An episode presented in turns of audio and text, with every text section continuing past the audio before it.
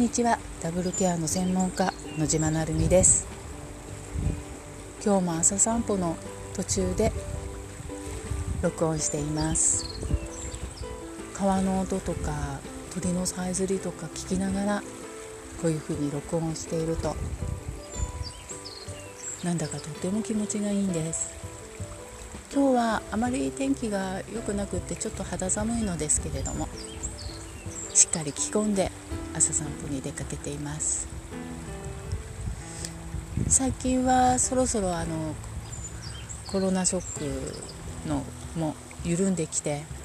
解除されている県も出ています。札幌はちょっとまだ増えているので先になるのかなって感じですけれども解除されている様子を見ているとなんかほっとしますね。なんかようやく平常の生活に戻るのかなっていう感じをテレビで見るのは嬉しいです。ダブルケアの人たちは今も緊張状態で大変なことが続いていると思いますがなんとか自分たちで工夫してやっているのでしょうか。介護現場の人たちも緊張状態が続いていると聞いています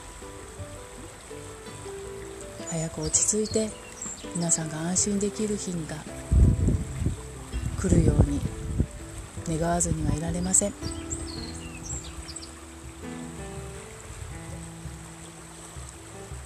では今日もつぶやきで終わってしまいましたが